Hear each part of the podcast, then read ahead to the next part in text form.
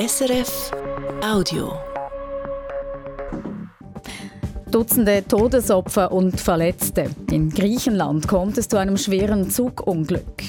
In Nigeria ist die umkämpfte Präsidentschaftswahl entschieden. Die Verlierer sprechen von Wahlbetrug. Und ein mutmaßlicher Tierquäler vor Gericht. Heute beginnt im Thurgau der Prozess zum Fall Hefenhofen. Wie das Wetter heute wird, weiß Manuela Bürgermeister aus der Nachrichtenredaktion. Guten Morgen. Im Flachland liegt Hochnebel und es gibt 2 bis 5 Grad. In den Alpen beginnt der Tag sonnig und später ziehen Wolken auf. Im Tessin gibt es 9 Grad.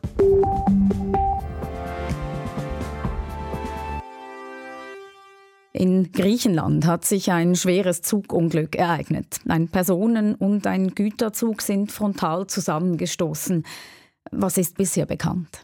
Nach den neuesten Angaben der Feuerwehr kamen mindestens 32 Menschen ums Leben, mehr als 85 wurden verletzt. Der Zusammenstoß der beiden Züge ist in der Nähe der Stadt Larissa passiert, auf der Strecke zwischen Athen und Thessaloniki. Der Personenzug war in der Nacht mit 350 Passagieren von Athen nach Thessaloniki unterwegs. Der Verkehr auf dieser Strecke wird von Hellenic Train betrieben, ein Unternehmen, das den italienischen Staatsbahnen gehört. Wie es zum Zusammenstoß kommen konnte, ist noch nicht bekannt. Die Rettungsarbeiten laufen noch und die gestalten sich schwierig. Ja, auf Bildern ist zu sehen, dass sich die vorderen Waggons des Personenzugs ineinander verkeilt haben und ein Teil der hinteren Wagen ist aus den Gleisen gesprungen. Zudem ist nach dem Zusammenstoß Feuer ausgebrochen. Über der Unglücksstelle lag zum Teil dichter Rauch. Die Rettungskräfte sind noch daran, Leute aus den zerdrückten Waggons zu befreien, was nach Aussagen der Feuerwehr äußerst schwierig ist. Es waren hart umkämpfte Präsidentschaftswahlen in Nigeria, in Afrikas größter Volkswirtschaft. Und nun sind sie entschieden. Nigerias neuer Präsident heißt Bola Ahmed Tinubu. Er hat sich als einer von drei Favoriten durchgesetzt, als Kandidat der Regierungspartei. Frage nun live an Afrika-Korrespondentin Anna Lemmenmeier. Wer ist Bola Ahmed Tinubu?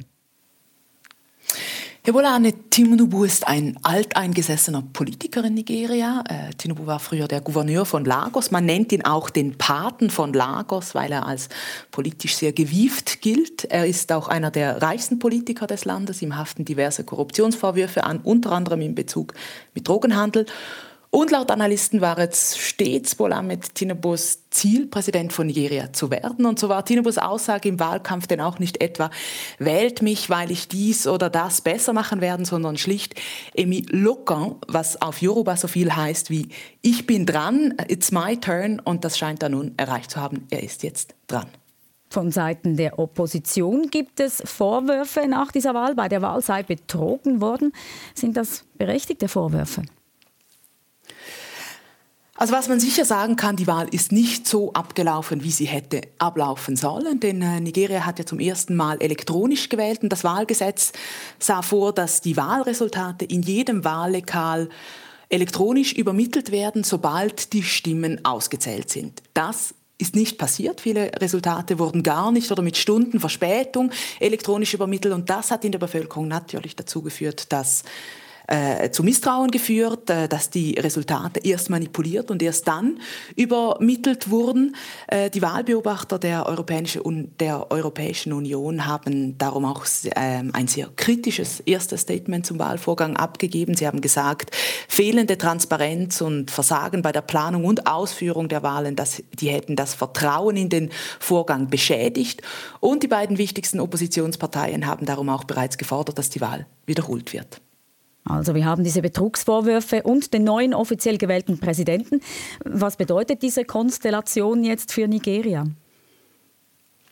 Also in einem ersten Schritt äh, gehe ich davon aus, dass die Oppositionsparteien das Wahlresultat vor Gericht anfechten werden. Dann ist es auch sehr gut möglich, dass äh, die Leute in Nigeria heute auf die Straße gehen werden, denn es hat bereits Proteste gegeben. Äh, und in einem nächsten Schritt geht es dann darum, diese riesigen Herausforderungen äh, im Land anzugehen. Zuerst einmal das sehr akute Problem des Bargeld- und Benzinengpasses. Dann geht es um die Sicherheit äh, im Land, diese wiederherzustellen. Da geht es um Terrorgruppen wie Boko Haram oder der IS, Separatisten im Süden. Im ganzen Land weit verbreitetes Kidnapping und dann natürlich um die Wirtschaft. Denn obwohl Nigeria Afrikas größte Volkswirtschaft ist und Afrikas größter Erdölexporteur ist, äh, Arbeitslosigkeit ein Riesenthema. Mehr als 80 Millionen Menschen leben unter der Armutsgrenze. Also da hat der neue Präsident wahnsinnig viel zu tun. Besten Dank für diese Live-Einschätzung nach den Wahlen in Nigeria. Das war Afrika-Korrespondentin Anna Lemmenmeier. Und nun zu weiteren Nachrichtenmeldungen. UNO-Generalsekretär Antonio Guterres ist zu einem Besuch in Irak eingetroffen. Guterres sagte nach seiner Ankunft, es sei ein Besuch der Solidarität mit der Bevölkerung und den demokratischen Institutionen in Irak. Und es sei eine große Freude, nach Bagdad zurückzukehren. Guterres soll unter anderem den irakischen Premierminister treffen und ein Lager für Geflüchtete besuchen. Zudem wolle er mit Vertreterinnen und Vertretern von Frauen- und Jugendrechtsgruppen zusammenkommen. Guterres hatte Irak zuletzt vor sechs Jahren besucht.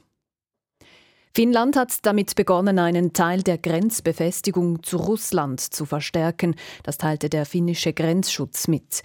In Zukunft soll auf einer Länge von 200 Kilometern eine drei Meter hohe Metallmauer stehen, mit Stacheldrahtzaun und teils mit Kameras und Scheinwerfern. Gestartet wurde nun ein Pilotprojekt im Südosten des Landes auf einer Länge von drei Kilometern.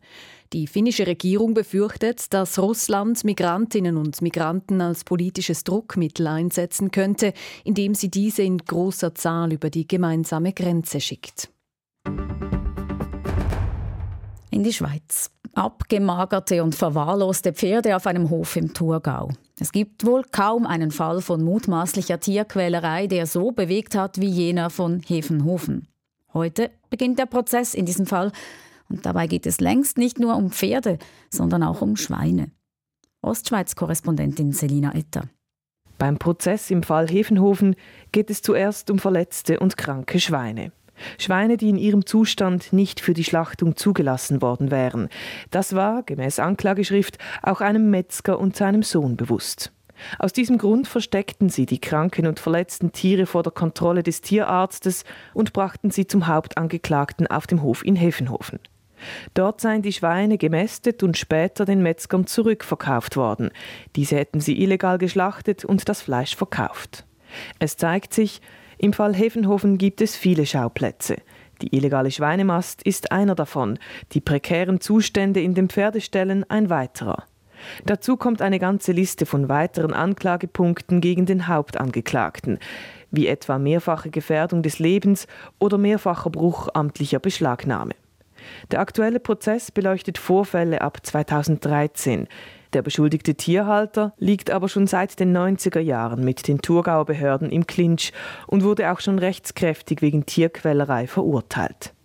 Im aktuellen Fall fordert die Staatsanwaltschaft für den Hauptbeschuldigten sechseinhalb Jahre Freiheitsstrafe und 20 Jahre Berufs- und Tierhalteverbot. Ostschweiz-Korrespondentin Selina Etter. Weiter geht's mit Sport. Am Abend wurde Fußball und Eishockey gespielt. Zuerst zum Fußball. Die Berner Young Boys stehen als erstes Team im Halbfinal des Schweizer Cups. IB gewann im Viertelfinal gegen Thun auswärts mit 5 zu 0. Und in der Schweizer Eishockeymeisterschaft hat Zug gegen Freiburg mit 4 zu 2 gewonnen. Lausanne gewann gegen Rapperswil-Jona 3 zu 2 und Davos verlor gegen Ambri Piotta mit 2 zu 3. Das war ein Podcast von SRF.